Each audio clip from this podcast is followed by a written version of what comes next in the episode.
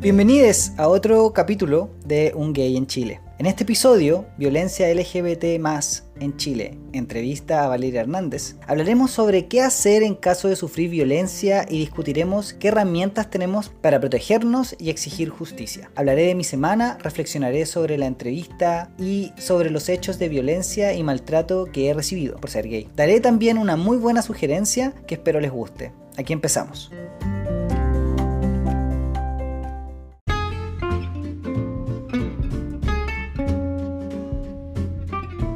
Advertencia. El contenido y el lenguaje de este episodio será cargado de elementos políticos y activistas. Coloquial, es muy muy chileno. Y recuerden que las opiniones vertidas en este episodio son de exclusiva responsabilidad de quienes las emiten, es decir, nosotros.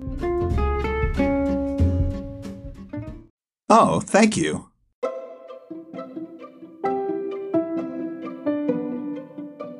Actualidad. No les tengo mucho que contar. Esta semana no ha sido muy diferente a las anteriores. Nada extraordinario. He estado un poquito enfermo. Por lo mismo no he hecho mucho ejercicio porque no me he sentido al 100%. Eso también me tiene mal. Me siento culpable. Y bueno, he decidido hacer el podcast cuando Javier no esté. Entonces también por el tema de los horarios he tratado de priorizar y darle tiempo a él cuando estamos los dos juntos y no meterme en el podcast. Solamente trabajar mientras él no esté conmigo en la casa. Les puedo contar que sigo participando en el apruebo. Estoy trabajando en un equipo de trabajo que estamos construyendo un taller para poder ser replicado que cuente por qué es importante el votar apruebo para sobre todo la población LGBTIQ. Em, la idea es poder hacer que vayamos a votar y que votemos obviamente apruebo y convención constitucional. También les puedo contar que eh, terminé de ver AJ and the Queen. Eh, lo encontré muy entretenida. Si bien RuPaul y la chica no actúan de la mejor forma, encuentro que ya tener una serie, ¿cachai? Con RuPaul y las drag queens de RuPaul Drag Race ya es genial. o sea, ya es gracioso. Y de hecho, el último episodio, el final, me sacó lágrimas. Así que yo encuentro que eso ya es un buen Punto. Me sacó hartas risas también. De hecho, eso se agradece mucho. Ah, otra cosa también que se me olvidó contarles es que me metí al grupo de Facebook de Chosen Family, uno de los podcasts que yo escucho y que he estado escuchando últimamente. Y de verdad eso es como, wow. Siento que es demasiado, demasiado bacán poder contactar a las personas que estáis escuchando, aunque estén súper lejos, pero poder hablar, postear y que te respondan y que te comenten. Wow, es muy bacán. Siento yo que es como, esas son las celebridades que me gustaría realmente conocer. Como cuando te hacen esas preguntas como, ¿a quién te gustaría conocer o qué celebridad te gustaría tener una, no sé, una cena o una conversación o con quién te gustaría estar? Bueno, las celebridades que sean como de carne y hueso y que sean asequibles y que estén haciendo algo productivo realmente. De hecho, para mí, eso siento que es bacán también, como cuando trabajo en este tipo de organizaciones y ver y poder conocer conocer a estos dirigentes, voceres y que estén ahí y que tú estés conversando con ellos, igual lo encuentro bacán. Siento yo que son personas interesantes y que a mí al menos me da orgullo poder conocer. También les puedo contar que tuve el primer episodio en donde hay más mujeres oyentes que hombres, el episodio de Isabel Amor, así que muchas gracias Isabel por generar ese cambio en la audiencia. Respecto al Festival de Viña, bueno, que les puedo comentar que no se esté comentando ya en redes sociales. La verdad, yo veo el festival lo que me interesa, así súper puntual. No me gusta verlo en vivo porque hay comerciales. En general no veo televisión en vivo por lo mismo. Y estuvimos viendo series en Netflix. Así que me perdí el día de ayer y de anteayer del festival. Lo que sí puedo recalcar y decir es que considero que lo que está pasando en el festival, Festival de Viña, bueno, es una muestra de lo que está pasando en el país. Y siento yo que es súper bueno que se estén tomando las plataformas, les artistas, que se esté hablando, por ejemplo, de Ricky Martin, que se esté hablando de Kramer, de Francisca Valenzuela, de Javiera Contador, de Mon Laferte. Lo encuentro genial. Cuando vea lo que realmente pasó, voy a poder entregarles mi opinión. Hasta el momento, no. Y prefiero que pase el tiempo, no me importa no estar tan actualizada. Estoy más metido en el podcast. Sueno a disco rayado, pero es cierto. Eh, me sigue tomando bastante tiempo hacerlo, pero estoy súper contento de que lo estoy pudiendo hacer cada semana sacar un nuevo episodio. Espero que esto siga siendo así y espero que ustedes puedan ver eh, la evolución y ver que la calidad se mantiene o se va mejorando. Esa ha sido mi semana.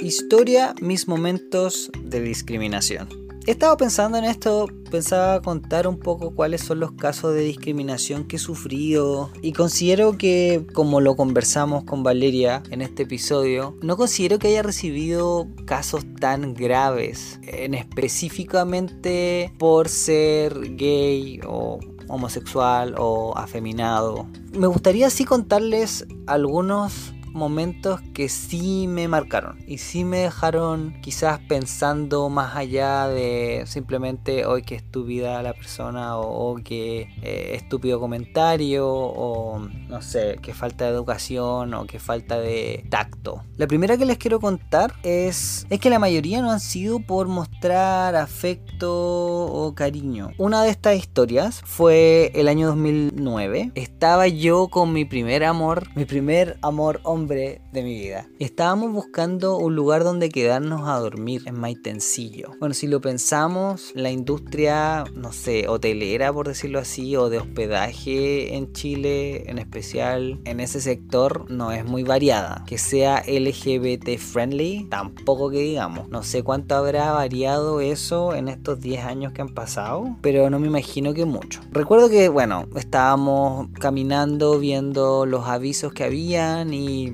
claro, en este momento quizá yo hubiese usado Airbnb y ahí yo pongo a todo esto cuando viajé. La última vez yo ponía en Airbnb somos una pareja homosexual, cosa de que quedara clarísimo que éramos pareja y que obviamente las personas que nos aceptaran supieran que somos pareja. En ese momento no era pareja con esta persona, pero sí estábamos, la gente dice conociéndose, pero no creo que esa era la palabra.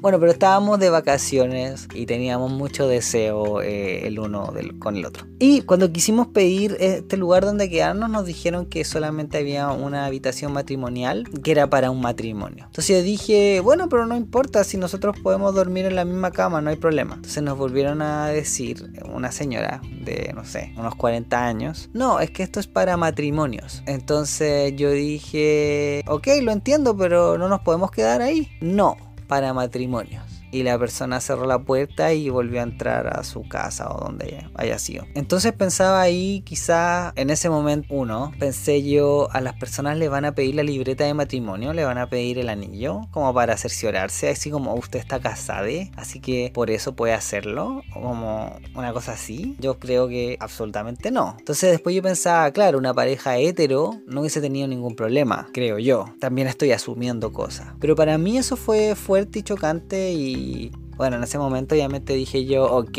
siguiente, next. Y seguimos buscando, pero, pero en retrospectiva la verdad fue bien chocante. Y ahora ya tengo los argumentos para poder haberle respondido a la señora, pero esas peleas que te haces tú en la cabeza, como que te imaginas tú diciendo los super argumentos y que en los momentos cuando tienes que darlos no los das, pero en tu cabeza tú te imaginas todos los argumentos de la pelea y siempre ganas, ganas el debate. En fin, otro momento en donde también me sentí vulnerado fue más reciente y ese fue quizás hace dos o tres años, no recuerdo. Estábamos regresando a casa de noche, no era muy tarde, creo que fue invierno, así que estaba oscuro a las 9 de la noche. Y íbamos de la mano Javier y yo caminando hacia la casa, a dos cuadras de la casa. Y un tipo en bicicleta, lo más probable ebrio, nos grita, ¿van a ir a culiar o van a culiar? Algo así. Porque yo estaba con Javier tomado de la mano y me imagino que le debo haber dicho algo a Javier, lo debo haber mirado, no sé, y hablado. Y nos gritó eso desde la bicicleta. No sé, nos cruzamos como caminando, él con la bicicleta hacia un lado, nosotros hacia otro. Lo encontré muy desubicado, muy desagradable. Y de nuevo, en ese momento, bueno, yo ya empoderado, empecé a pensar yo, ¿esta estupidez se la diría a una pareja hetero? Y si nosotros vamos a culiar, ¿qué le importa? Importa. Y de nuevo, empecé a pensar qué les da a las personas supuestamente la capacidad o autoridad para decirle comentarios como ese a un desconocido.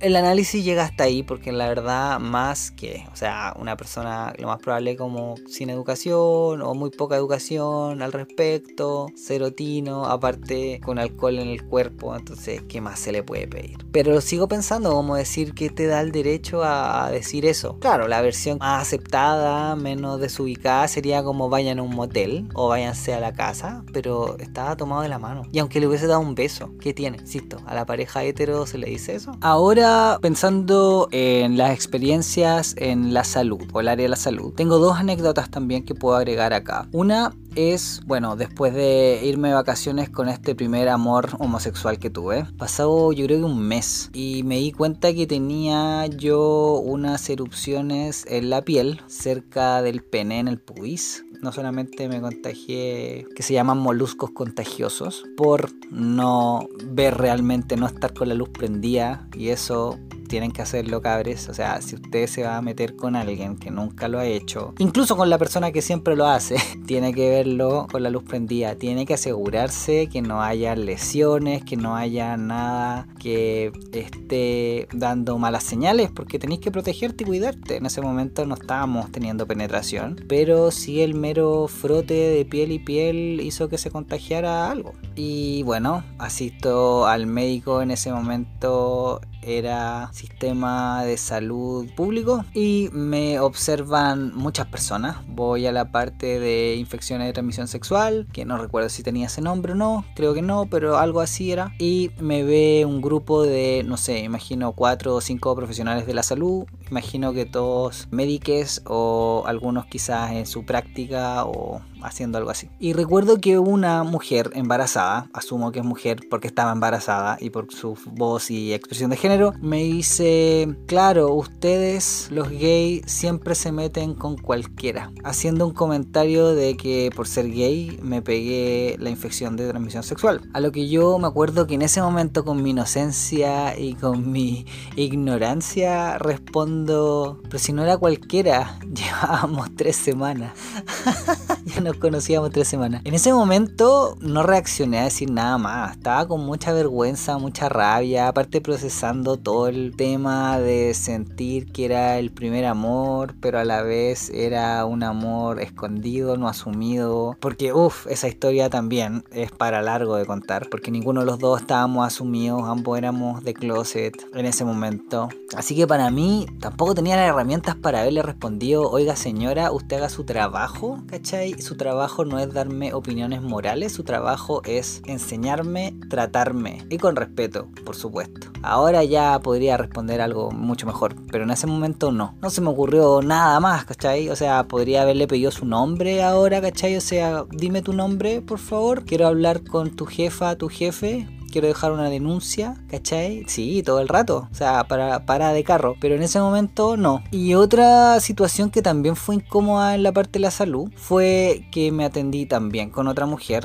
eh, esta era mayor, sí, yo creo que, no sé, tendría unos 50, 60 años quizá, y voy porque estaba resfriado y tenía un poco de pico, picazón en los oídos, la oreja en realidad, sí, dentro del canal auditivo. Y me acuerdo que esta señora me pregunta que como me siento, yo le digo que me siento enfermo, que me enfermo en general más seguido de lo normal, que no sé por qué me enfermo tanto, y le cuento que soy gay, e inmediatamente esta señora fue como, ah, mira, lo que tú puedes tener en la oreja parece un hongo, que las personas que tienen inmunidad deficiente, debería hacerte el test de VIH, como no te lo has hecho, tan irresponsable, y cabres, no estoy diciendo que no se hagan el test, al contrario, tienen que hacer el test cada seis meses, como ir al dentista, que te revisen tus dientes, que no hayan caries, que no hayan problemas. Lo mismo, test de VIH dos veces al año por lo menos. En ese momento tampoco reaccioné a decirle como, señora, ok,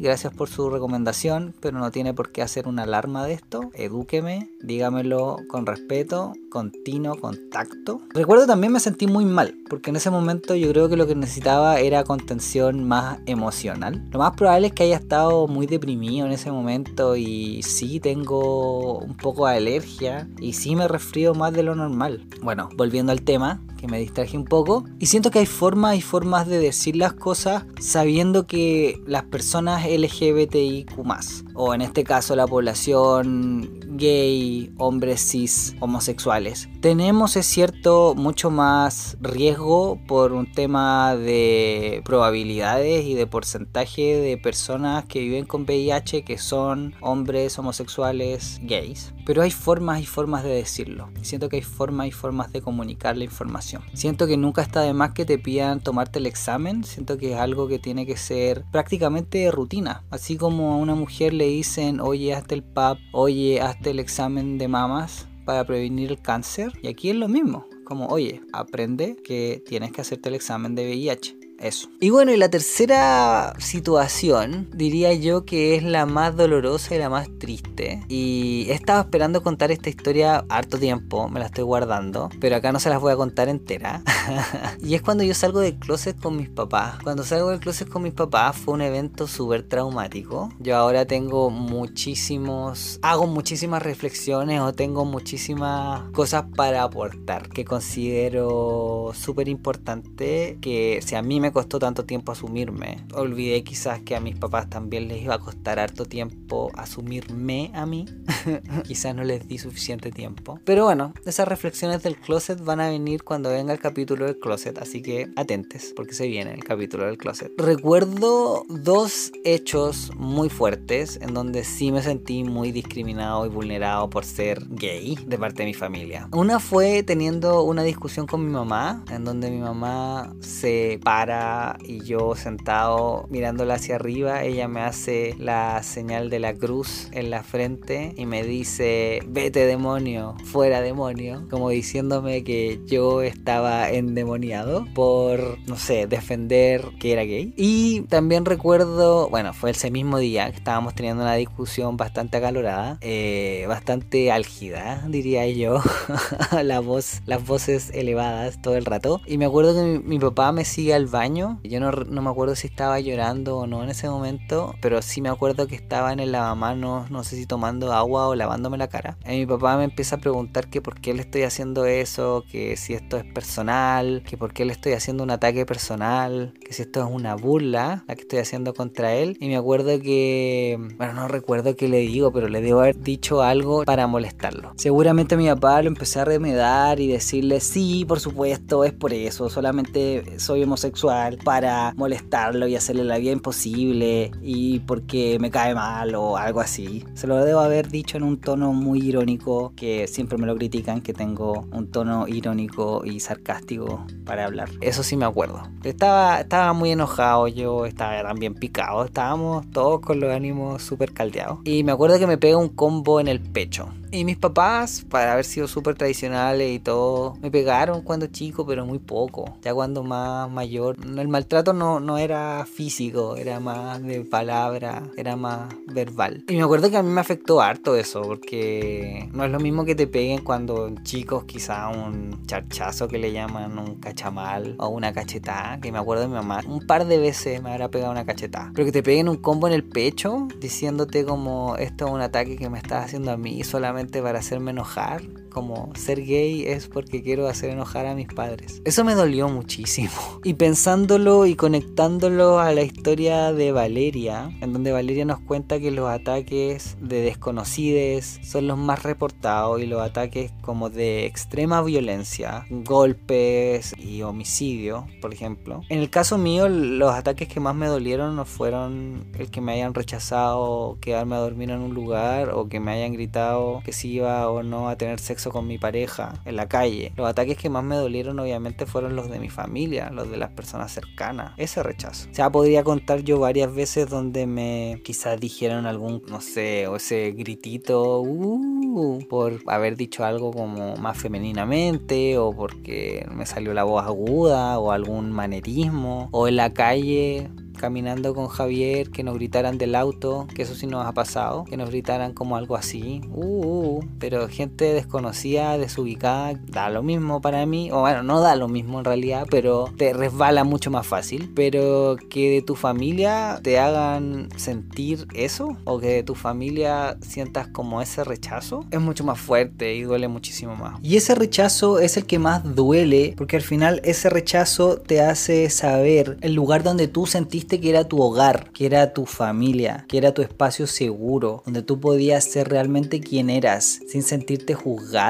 sin sentir que tenías que usar una máscara o usar una faceta o personaje para poder sobrevivir, ya no existía. O sea, estaba siendo expulsado de tu hogar, de ese nido. Y después de eso yo siempre pensé que sentir el rechazo de tu familia y sentir el rechazo de las personas que más te quieren y, las personas que tú has querido como tratar de complacer y, sentir ese rechazo que tener la espalda tan fuerte, para mí fue a la vez un pase de libertad. Porque al final si tú piensas, o, así lo pienso yo, como cuando perdiste ya la aprobación de las personas que tú más querías y que tener la aprobación, es como que ahora me importa una raja, ¿cachai? Una mierda lo que piense cualquier otra persona como, bueno, me rechazaron las personas que supuestamente me tenían que querer incondicionalmente y por algo que no está mal y por algo que no es condenable. Entonces te rechazan por eso, por ser quien eres, por amar a quien amas y sentir que eso está mal. Obviamente está mal el rechazo. Entonces yo digo, o sea, ¿qué importa lo que Dios piensen las demás personas de verdad? Obviamente esto uno lo dice como más de la boca para afuera que, que en serio. Pero sí, lo pienso así, lo pienso así, pienso así. Ya me rechazaron las personas que yo más quería. Así que, bueno, rechazo de otras personas se superan. Esa es la reflexión que tengo.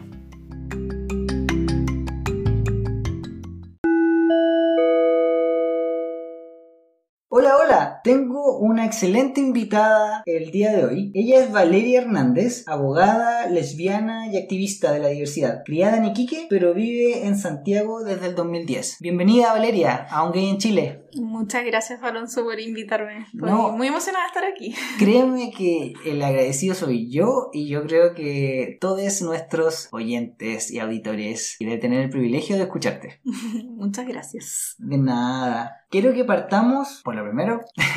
Cuéntanos un poquito de ti, en qué estás, eh, cuáles son tus proyectos o qué estás haciendo. Bueno, yo trabajo, eh, ya hace como dos años que estoy trabajando eh, después de titularme, después del largo proceso de titulación de los abogados, que siempre es un, es un martirio. Trabajo en el sistema penal para el Estado, así que tengo como buenos horarios. no, tengo una vida como tranquila, no como los estudios abogados, que tengo muchos amigos que sufren con eso, pero bien, en mis proyectos por ahora eh, creo que, que el año pasado tuve un, un, año como bien intenso, hice como un diplomado, ya me enchufé más en la pega y ahora este año va a ser un poquito más de tranquilidad, más pensando como en cambiar de trabajo, nuevos desafíos, tratar de, de crecer un poco más como laboralmente, pero también hacerle cariño al corazón y estar como tranquila. Ay, qué rico. Suena suena súper entretenido. Me contaste que vivías en Iquique, ahora estás viviendo en Santiago, ahora ya después de estos 10 años viviendo acá. ¿Cómo sientes tú que es la vida en general comparando Iquique con Santiago y, tu visión? Yo diría que es bien tiene sus cosas buenas y sus cosas malas vivir en, en región y también acá en Santiago. Como en región uno tiene un ritmo de vida más tranquilo. Creo que soy muy afortunada de haber vivido allá como mi adolescencia y como haber tenido una buena calidad de vida en ese sentido. Pero también hay un punto en el que la región te aburre un poco. Como que uno quiere un poquito más de emociones, un poco más de, de, opciones como de diversión y un montón de cosas que uno sí las encuentra acá en Santiago. Que eso tiene que ver con el tamaño de la ciudad, como que en una ciudad grande tú tienes ese movimiento como más vertiginoso y me imagino que en una ciudad mediana o pequeña no se tiene. No, claro, como que un poco eso es lo que yo rescato, como de que siento que Santiago es mucho más entretenido, a pesar de que Iquique es, una ciudad como con, harto movimiento, eh, una ciudad como con una eterna playa que puedes tener como todo el año eh, y de harto carrete, pero yo encontré creo un lugar como mucho más entretenido viviendo en Santiago. Sí. ¿Sientes que como lesbiana afecta la decisión o influye la decisión de dónde vivir? Si quedarte en Santiago o migrar, por ejemplo, a Iquique o a otra ciudad Sí, de todas maneras. O sea, yo el tiempo que vivía allá, o sea, yo era adolescente, ya había salido del closet, pero era adolescente. Y en verdad vivir como, como la diversidad sexual en regiones muy distinto a vivir en Santiago. O sea, yo acá en Santiago me llegué a sentir como como más cómoda como yo siendo lesbiana, cosa que en, en Iquique no fue nunca tan así y era más bien como grupos súper reducidos, como todos se conocen entre todos, Acá también pasa, pero, pero menos. Eh, siento que acá en Santiago como que uno puede vivir un poquito más tranquilo, como menos miedos que en regiones. Y eso igual es, es algo como que marca una diferencia. Yo sé que ahora ya adulta como que eh, es distinto, uno puede irse a otro lugar y ser como por último la lesbiana del pueblo, pero quizás como adolescente es distinto. O sea, eh, enfrentarlo, también hay, hay, algo como de, de, de miedos y de violencias que uno asocia como a las regiones, que es una cuestión como igual fuerte que yo creo que yo no lo viví en carne propia, pero pero sí estaba como esa idea de que no era tan seguro ser como de la diversidad sexual en regiones, de que uno tenía como un poquito de miedo, de que era algo como under, como... Como que podría ser blanco de acoso, de violencia o de discriminación sí. más fácilmente. Sí, más fácilmente como en regiones, yo me imagino, y esto es puro prejuicio, pero de que probablemente en el sur es una cuestión un poco más, más real, en el norte la gente no en realidad son situaciones más puntuales por un tema de cultura, creo yo.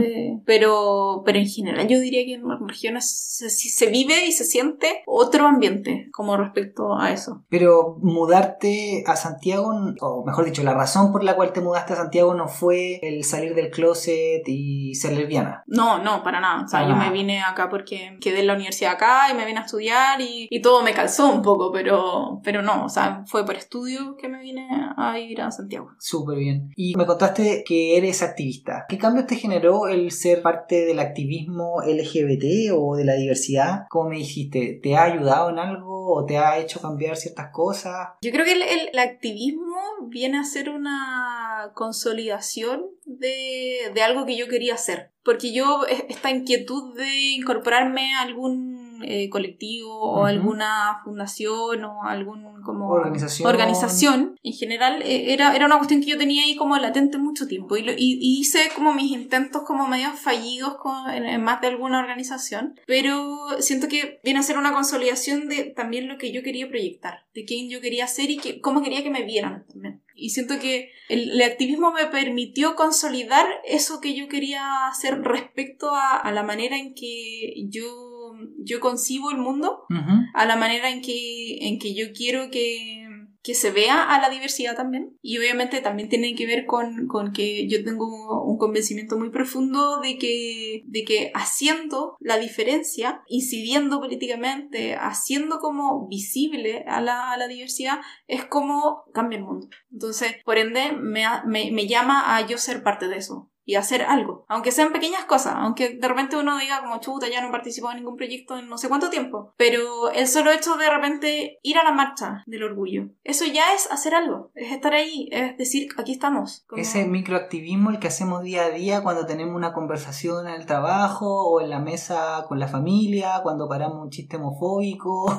o, algún chiste machista, ese trabajo como de hormiguita, ¿sí o sí, no? El del sí, día a día. Sí. Y, ese, y ese que uno hacía como antes de meterse como en el activismo formal, Ajá. como que empieza a tener a tomar sentido también, pues, como de, de, decir como chuta así, cuando paráis la talla homofóbica y tú decís como, como ya, esto, esto quizás es lo que pasa como en todos los hogares y ya que uno la detenga o que uno diga, oye, no, y lo mismo con el feminismo, creo yo también, claro. de parar la talla como, como de la rubia tonta claro. o, o, de, o de, de, las cosas que en general se hacen respecto como a, a, la mujer o de lo que corresponde a las mujeres y lo claro, que corresponde a los hombres en el estereotipo, el estereotipo. de roles de género. Claro. Eh, todas esas cosas como que eh, cuando uno las la transforma como en un lugar más como serio, por así decirlo, o que tiene una estructura como más, más clara y que tiene como un camino quizás más, más eh, como pavimentado, igual es distinto. Y, y para mí fue decantar esas cosas y sentir que ese era el lugar que, que yo quería usar para poder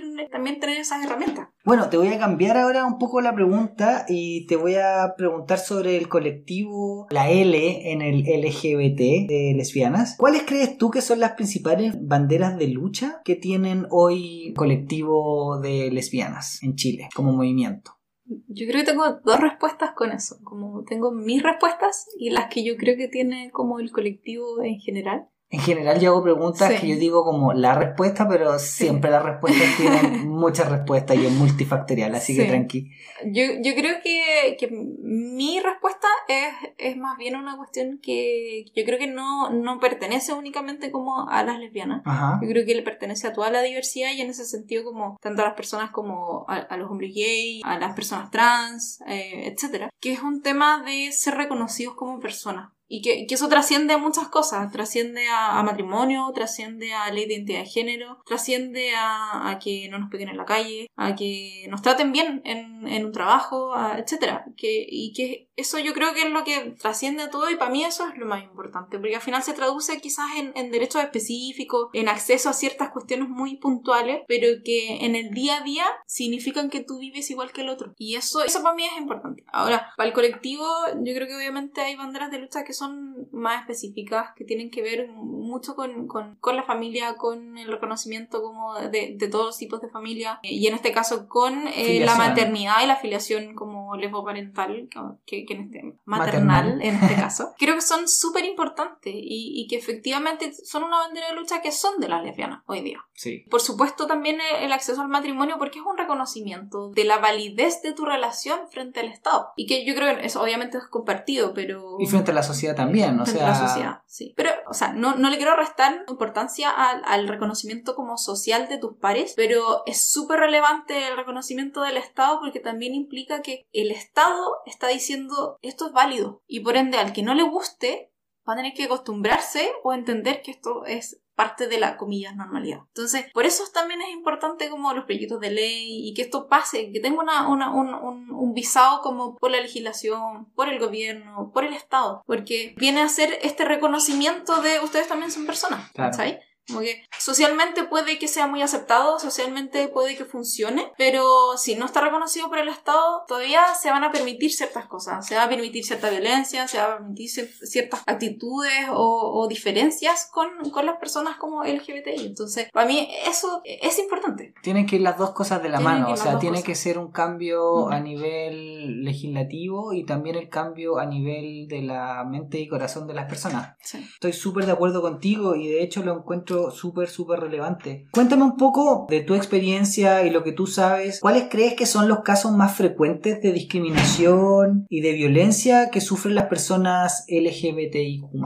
Yo creo que esta respuesta es como, va como por niveles. La discriminación hacia las, las personas LGBTI tiene muchas caras y tiene diversas como intensidades y gravedades, que Ujú. van desde el comentario en la calle como de camiona o de colita o lo Claro, que sea. como un insulto. un insulto, hasta el maltrato físico o incluso como homicidio. Entonces, en ese sentido, yo creo que lo más usual es la, la agresión como verbal. Lo más usual es lo, y es lo que tú te vayas a encontrar como en tu día a día. Ahora, cuando uno tiene estadísticas de incidencia judicial, Ya los, los números cambian. Lo que se denuncia es más bien las agresiones físicas y son las agresiones físicas por parte de desconocidos más que por las familias. La gente Claro. en general no va a denunciar y, y como ocurre en general con la violencia intrafamiliar, no se denuncia tanto como lo que ocurre, pero y entonces en ese sentido la violencia que termina siendo como denunciada en papel y donde tú tienes estadísticas que no sean como encuestas anónimas es poco, poco lo que se ve Claro, poco lo número- que llega a tribunales y, y en general va a ser cuestiones muy graves, como intentos de homicidio, homicidio o maltrato físico como muy grave. eh, y eso es lo que llega. Y eso es lo que, lo que uno ve en prensa. Yo creo que lo más usual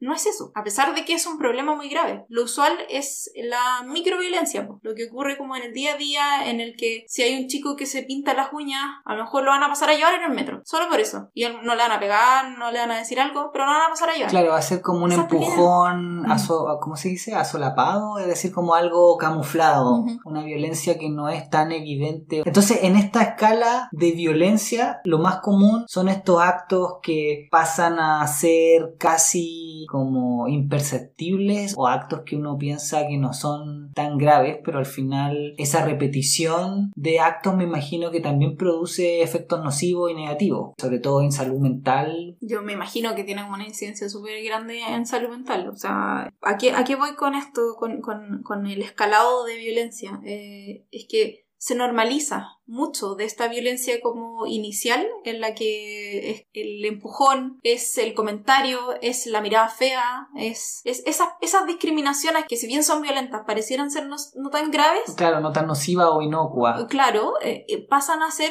eh, lo que en realidad vivimos todos como a diario. Y eso es lo más frecuente y eso es lo que genera niveles de ansiedad y todas esas cosas que probablemente psicólogos lo pueden explicar mucho mejor, pero, pero que en el fondo viene a ser como lo realmente violento, porque no es lo normal, no es el promedio, no es lo más usual que a alguien le peguen por ser gay en este país. A pesar de que ocurre muchísimo, más de lo que nos gustaría, pero no es lo que le pasa a la mayoría. Claro. o eh, sea, y, también yo creo que tiene que ver con algo que esa justificación del por qué yo llego a golpear a alguien por ser gay o por tener una expresión de género que no corresponde a, a la heteronorma, por ejemplo, creo que se justifica en estos micro actos de violencia y discriminación o tan micro homofobia o LGTBI fobia que argumenta o que soporta que esta escalada de actos ocurra. Claro, sí, estoy muy de acuerdo. Y algo que tú dijiste recién, que en general las víctimas de violencia física, de golpes o de intentos de homicidio en general, son personas que tienen una expresión de género que es menos acorde con la norma. En general va a ser una mujer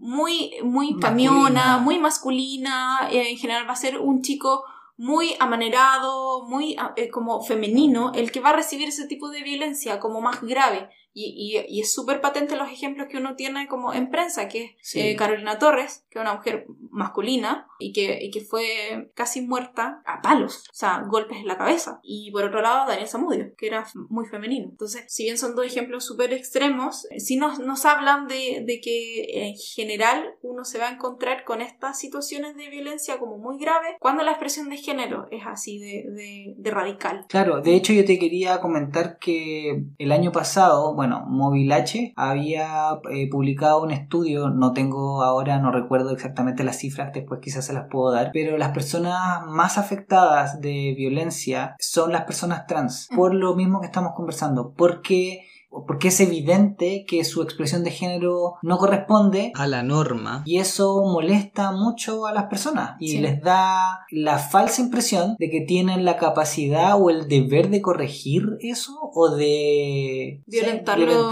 porque se sale de la norma, así de simple. Eh, y en ese caso, lo que decís tú de esa estadística, yo tampoco tengo los números exactos, pero de hecho, las personas más violentadas son las mujeres trans, porque por una cuestión visualmente evidente, sí. Eh, las mm. mujeres trans son más visualmente evidentes mujeres trans que los hombres trans. Entonces, efectivamente, ellas son mucho más violentadas que el resto de la población LGBTI. Y eso, y eso es, netamente hay, hay, hay un machismo y una, una mezcla de machismo y homofobia juntos muy grande, porque en el fondo son mujeres. Entonces, también tiene que ver con eso, porque al final la homofobia también se mezcla con un machismo muy intrínseco como de nuestra sociedad y que eso también alimenta, la homofobia y la homofobia alimenta también el machismo. ¿Qué crees tú que podríamos hacer como, bueno, como abogada? ¿Qué nos recomienda hacer si es que nosotros vivimos acoso, o perdón, no vivimos, sufrimos acoso, o abuso o violencia por ser eh, LGBT, es decir, por nuestra orientación sexual o nuestra identidad de género, o expresión de género?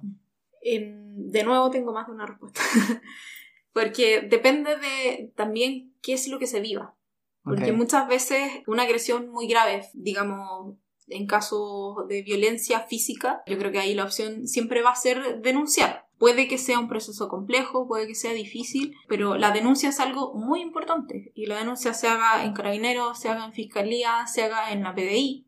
Quizás en carabineros ahora ya no tanto, pero pero en PDI pero ese es el protocolo pero sí yo digo agresión física sí esas tres instituciones tienen que recibir la denuncia. sí sí ese es el protocolo y eso es lo que yo creo que hay que hacer. ¿Tú, Ahora, ¿tú, nos recomiendas que estas personas se acerquen a una organización acorde para recibir apoyo o tú consideras que cualquier abogado podría tomar el caso? Bueno, hay parte de la, de la otra respuesta, de que igual creo que esta denuncia tiene que ir acompañada por, por también un apoyo, porque no siempre te vas a encontrar con un funcionario, ya sea de, de PDI o un funcionario equipo de, de no sé, del Ministerio Público que esté preparado para atender esa situación y, recibir la denuncia de manera correcta. Entonces, es importante ir acompañado por alguna organización de la diversidad sexual o de derechos humanos que te pueda apoyar en esa denuncia, porque y sobre todo en el caso de que esa denuncia sea contra alguna policía, por ejemplo, también, que eso también ocurre harto.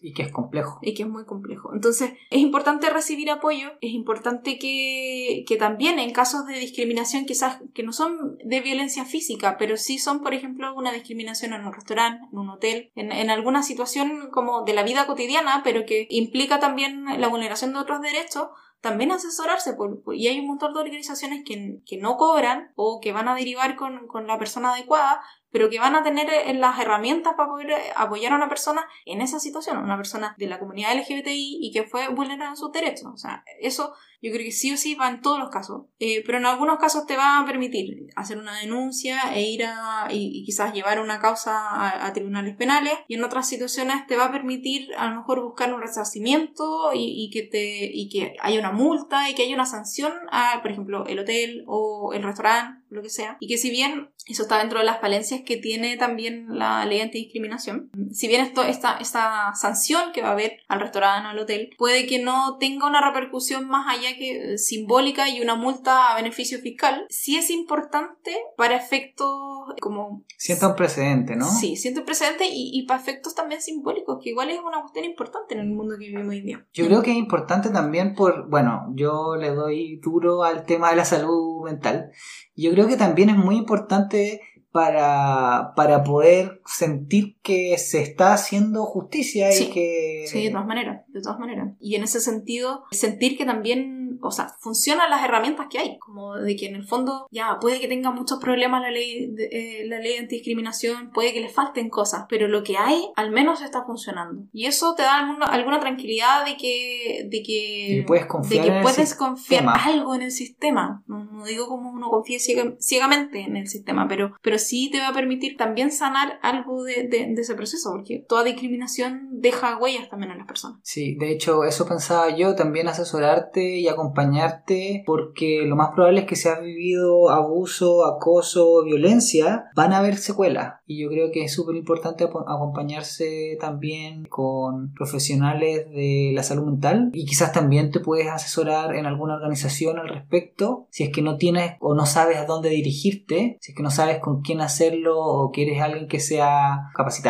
o no sé, que se maneje en estos temas, creo que es muy importante también hacerlo. Sí, yo también estoy muy de acuerdo contigo que la salud mental es una cuestión muy importante para todos y que en este caso, o sea, en la situación de, violencia de cualquier tipo que sea, el apoyo de profesional, digamos, es una cuestión súper importante. Eh, yo te quería preguntar ahora qué pasa con esos tipos de violencia eh, o microviolencia, estos micro homofobia o micro LGBTI fobia. ¿Qué nos recomiendas tú? Yo sé que es una, una pregunta difícil, pero ¿qué nos recomiendas tú? Porque ahí es mucho más difícil decir, bueno, voy a ir a tribunales, o, mucho más difícil pensar en qué hacer. Yo creo que ahí, ahí las soluciones no están en, después de que ocurre la violencia, sino que están antes. Y, yo creo que ahí la, la, educación es lo fundamental. No, no puedes reparar el grito, no puedes reparar el, el empujón, pero sí se puede educar para que eso no ocurra. Y eso es algo que, que, también tiene que ver con las organizaciones desde la diversidad sexual, que tienen esa labor hoy día, que, que, también tiene que compartirse con el Estado. El Estado también es responsable de educar en, en derechos humanos y en el respeto. Y entonces yo creo que la respuesta está en, en el prevenir, no en el sanar después. Porque el sanar después es cuando ya, ya no... El daño está hecho. Ya el daño está hecho. Y yo creo que esos micro, esos micro homofobia, esa micro violencia, la única manera de erradicarla es con educación. No creo que haya otra manera de resolver eso eh, más bien eh, como definitivamente o satisfactoriamente.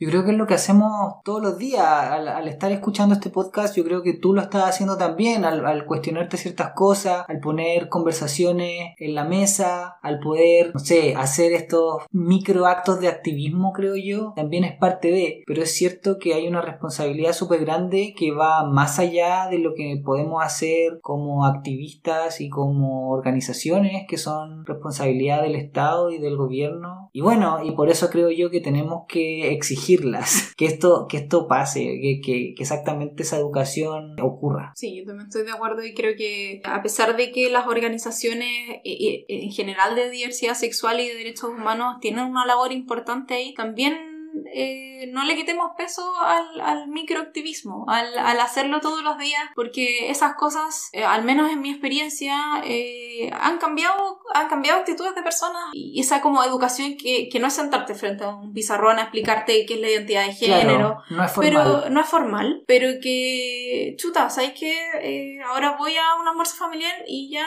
no hay tallas como homofóbicas porque ya suficientes veces dije como, no, como eso no está bien. Y eso, pucha, genera algún nivel de satisfacción de decir como, chuta, ¿sabes que esto sí funciona? Te hace un cambio porque al final estás en un ambiente donde estás cómoda, sabes que no te van a agredir verbalmente o no van a hacerte enojar con algún comentario desubicado. Y al final, por último, aunque lo hagan mientras estés tú y después tú te vas y quizás sigan haciendo lo mismo, por último tú estás en un lugar cómodo, ¿cachai? Así que... no, y, en algún punto, en algún punto esa, esa pequeña como... como eh, lucha, igual tiene sus frutos como en otros lugares. Quizás esa persona ya, a lo mejor ya no va a ser la, el, el tío desubicado, no va a hacer la talla frente a mí, pero igual la va a pensar dos veces cuando la hagas, cuando yo no Con esté. otra persona, claro. Igual la va a pensar dos veces porque se va a acordar de todas las veces que a lo mejor tú le dijiste como, oye, eso no Como está bien. Para, eso, Para, eso desubicado está mal.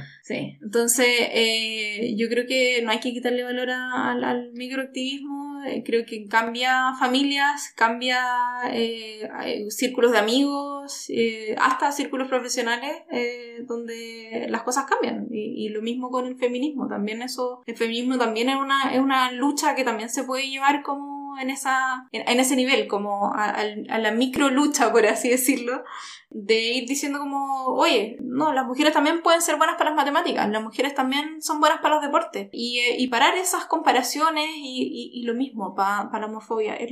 Yo creo que funcionan de la misma manera. Eso, esos dos activismos. Y yo no le resto el valor. Yo estoy muy de acuerdo contigo y de hecho una de las causas por las cuales me mantiene tan contento y tan motivado el hacer este podcast es que ustedes me estén escuchando, bueno, y estén escuchando a estos y estes súper invitades, pero porque me imagino que ustedes van a estar haciendo su parte de, y su labor de activismo cuando estén en su vida en sus familias, con sus familias o en sus trabajos, donde tengan que estar, en la calle, en el sector público, en su casa, la parte privada. Me imagino que van a estar haciendo también o aportando esa labor, ese granito de arena. Y bueno, vale, quería preguntarte si es que hay algo más que quieres recalcar o agregar o, algo que no te pregunté y que te gustaría responder.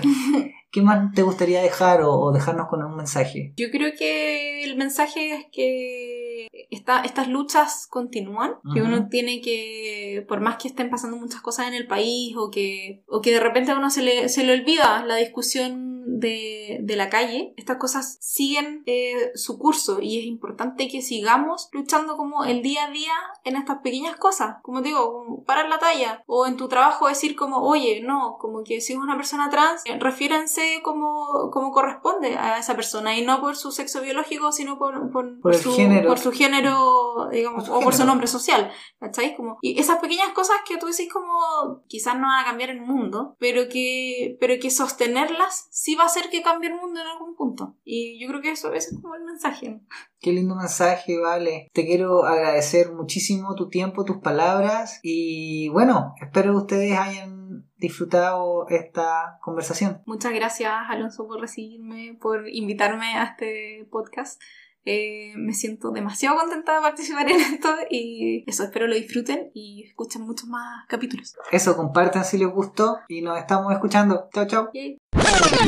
Reflexiones. Reflexiones sobre la entrevista. Las reflexiones que puedo hacer sobre esta entrevista que tuvimos con Valeria es una reflexión que yo creo que uno viene digiriéndose hace un par de años y que tiene que ver con el tipo de violencia que recibimos y cómo somos víctimas constantemente de esta microviolencia y que no la vemos quizás tanto porque se normaliza muchísimo, se hace pasar como humor, se hace pasar como una simple talla, una broma, etc. Y lo podemos ver también, creo yo, en bastante de los discursos mediáticos o los discursos, la cultura pop de masa, en los programas de televisión, en quizás programas también de radio, películas, series, etc. Y siento que esto tiene que ver un poco con lo que ha estado pasando últimamente sobre esta cultura de la cancelación o de cancel culture, en donde supuestamente a nosotros, les millennials, todo nos ofende, todo nos molesta, somos súper dramáticos y por todo hacemos como un show o escándalo. Y por supuesto que no es así y por supuesto que siento tiene que ver con cuáles son las cosas que nos están afectando hoy en día y nos molestan hoy en día como generación en conjunto y cuáles son las cosas que queremos que dejen de suceder y que se transformen y que se mejoren. Considero que tener ese tino o tener esa capacidad de comprender cosas que quizás en el pasado se toleraban, quizás se daba vuelta la cara y no se miraban o se ignoraban, ahora ya no lo estamos haciendo y no queremos que se siga haciendo. Entonces siento yo que eso es algo que las generaciones más mayores tenemos que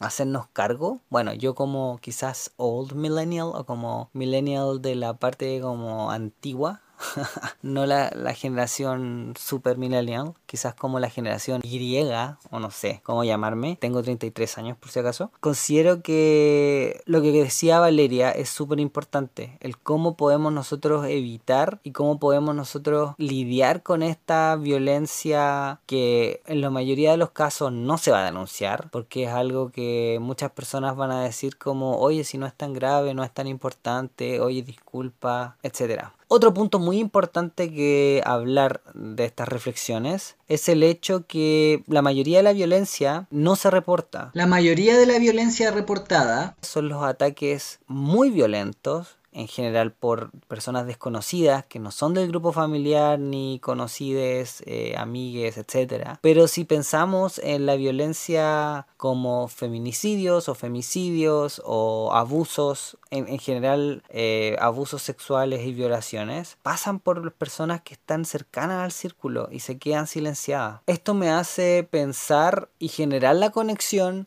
entre lo mucho que el machismo y esta masculinidad tóxica, hegemónica, esta violencia que ejerce el machismo, influye en este tipo de agresiones. También quiero destacar lo que Valeria nos cuenta sobre la importancia de la educación y cómo la educación, y no solamente la educación en contextos formales es importante, sino que la educación incidental o la educación que se crea al simplemente vivir y vivir en sociedad, estar expuesto a distintas formas de actuar, de, ver otras alternativas, de ver otras formas de, hablar, de tratar a las personas. Esta, esta educación que tú obtienes al socializarte y compartir con otras personas, considero que esa educación es la más clave, la educación que se hace al ser parte de la sociedad y vivir en sociedad. Por último, quería contarles que creo que el trabajo que hacemos las personas que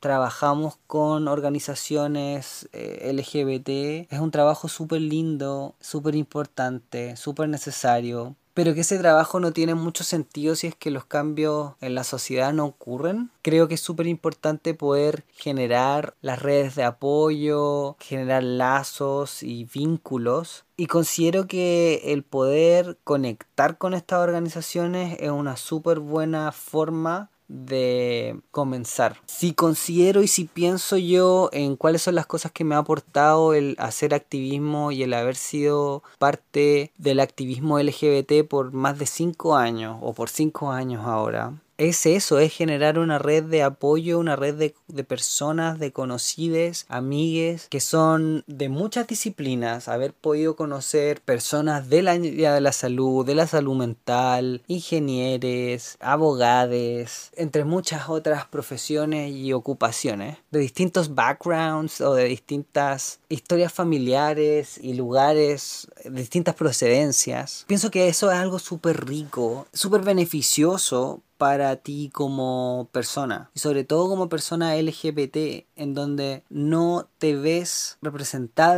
tan fácilmente en la sociedad en donde estás o piensas que no lo es así porque es mucho más invisibilizado el ser gay, lesbiana, bisexual, pansexual, etc. No es que tú veas inmediatamente una persona y digas, oh, esta persona siente atracción a tales cuerpos o no sé, a tales cuerpas o cuerpos. No es algo que tú lo puedas ver a simple vista. Y en el caso de personas que difieren del o que tengan géneros expresiones de géneros diversas, tampoco son personas que tú quizás vas inmediatamente a poder entablar una conexión. Quizás simplemente vas a sentir ese como apoyo, como cuando yo veo a parejas de eh, gays o lesbianas tomados de la mano y yo digo como bien, pero es algo que lo digo yo adentro mío, quizás les sonrío o algo más, pero nada más, o sea, no les voy a aplaudir o, o, pararlo y decirles como, oye, qué bacán que se estén tomando de la mano, por favor sigan haciéndolo, no dejen de tomarse de la mano en la calle,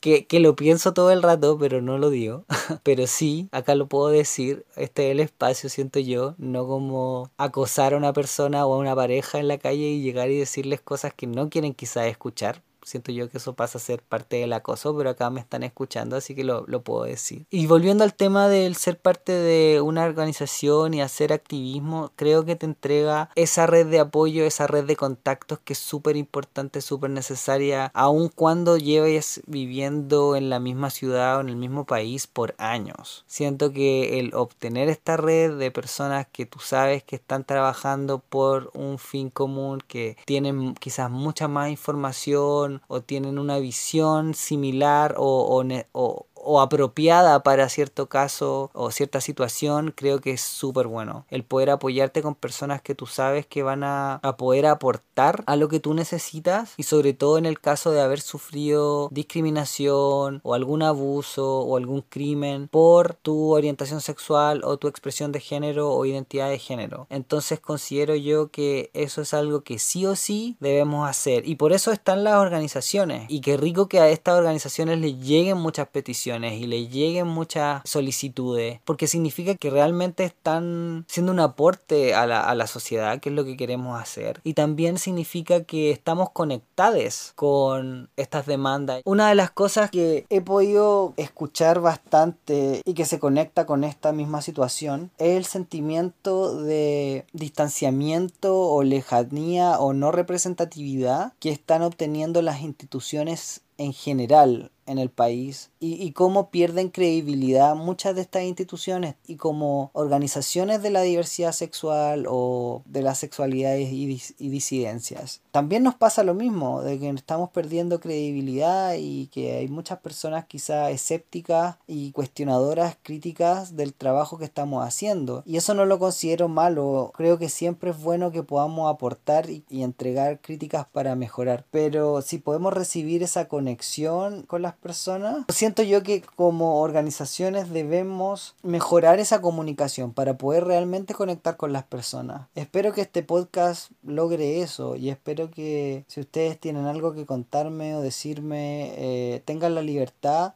de poder hacerlo. Para eso estoy. Estoy para poder crear un diálogo, para poder intercambiar ideas y para poder generar aportes concretos a la creación de un país mejor, eso es lo que queremos. Eso es lo que yo quiero.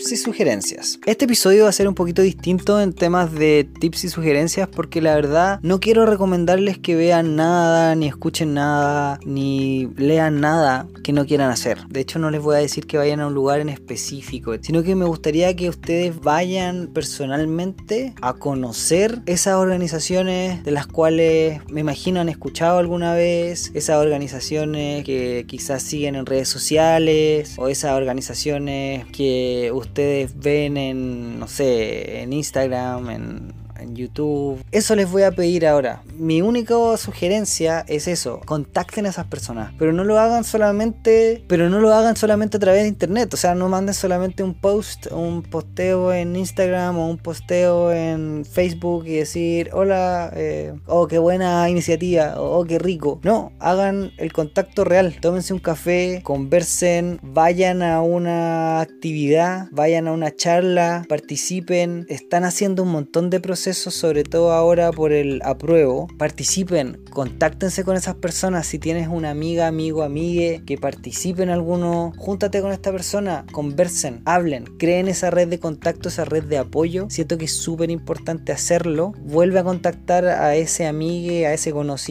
que te va a entregar un montón de cosas súper ricas. Si estás escuchando el podcast, yo me imagino que es porque quieres tener esa cercanía, esa conexión y quizá quieres tener también la posibilidad de escuchar a, una persona estar contando, reflexionando y hablando de los temas que nos afectan a nosotros, como LGBTIQ.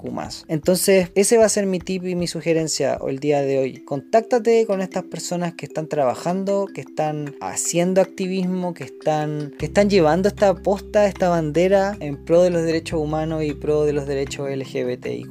Por lo tanto, si quieres crear esa comunidad, si quieres crear ese sentido de pertenencia, hazlo. Mueve la muévete. No tiene que ser necesariamente esto en, solamente en Santiago. Hay muchísimas fundaciones, colectivas o colectivos, organizaciones, ONG, etcétera. Hay muchas cosas que puedes hacer. Y yo se los digo porque ahora me siento de verdad empoderado y la razón es que he visto a estas personas haciendo las cosas que hacen. He visto que hay gente movida, metida y que sabe muchísimo más que yo. Y eso me da mucha seguridad. Me da la seguridad de pensar que cuando me pase algo, si es que me pasa algo, yo voy a saber a quién acudir, a dónde ir, con quién hablar. Y creo yo que eso te da y te entrega harta seguridad y te hace sentir que no estás sole, no estás solo, no estás sola, que estamos contigo.